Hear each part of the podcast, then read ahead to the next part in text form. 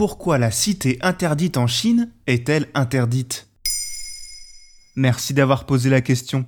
Classée au patrimoine mondial de l'UNESCO depuis 1987, la cité interdite a longtemps été le centre névralgique de la politique en Chine. Construite entre 1406 et 1420 sous l'ordre de l'empereur Shengzhou, elle a nécessité la participation d'un million d'ouvriers et d'artisans. Quel que soit le rôle que cette cité a eu à travers les siècles, elle est toujours restée un symbole de la puissance de la Chine. Aujourd'hui encore, elle fascine des millions de touristes, mais également les autochtones qui la visitent en nombre chaque année. Mais à quoi sert cette cité interdite? Située à Pékin, la cité interdite a été la résidence de nombreux empereurs chinois des dynasties Qing et Ming durant un peu plus de 500 ans. Cet immense palais, qui s'étend sur 72 hectares, fait partie des monuments les plus anciens et les mieux conservés de Chine. Architecturalement parlant, il s'agit du plus grand complexe antique au monde, avec ses 980 bâtiments s'étalant sur près d'un kilomètre du nord au sud. Protégé par un mur de 10 mètres de haut, le palais est l'un des plus protégés de l'histoire. La quasi-totalité des bâtiments est ornée de tuiles jaunes, symbole de la famille royale. Divisé en deux sections, la partie sud constitue le siège de l'empereur, alors que la partie nord est le lieu de vie de sa famille ainsi que de ses concubines. Mais alors, d'où la cité interdite tire-t-elle son nom? Si le monde entier connaît ce palais sous le nom de cité interdite,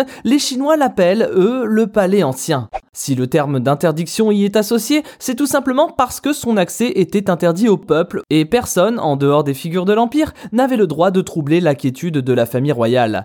D'ailleurs, son nom complet est la cité pourpre interdite, en référence à la petite étoile violette de l'astronomie chinoise, évoquant le centre de rotation du ciel et à plus forte raison, le centre de Pékin. Depuis le début du XXe siècle, le nom a encore évolué et ce site historique est désormais appelé Gugong en chinois, ce qui signifie ancien palais.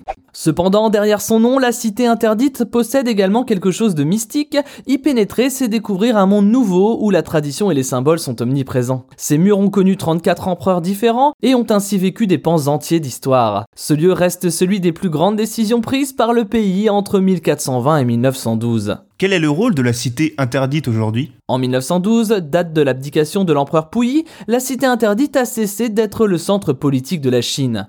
Il est aujourd'hui devenu le musée du palais impérial et garde un côté sacré semé d'interdictions. Il abrite les trésors impériaux de la civilisation chinoise ancienne et est composé de très nombreuses œuvres d'art chinoises, symboles du patrimoine du pays. Des peintures, des sculptures, des instruments de musique. Plusieurs musées y sont installés dont l'un très célèbre sur le thème de la céramique ainsi qu'une pinacothèque destinée à l'art pictural. La cité a survécu à de nombreux dangers et aurait pu disparaître sous le règne de Mao Zedong, qui souhaitait la détruire dans les années 50. Mais elle a tenu bon et est devenue un lieu touristique incontournable avec ses travers, puisque Starbucks s'est installé en 2000. Face à la polémique, l'enseigne a dû fermer ses portes en 2007 pour laisser à ce lieu mythique son côté authentique.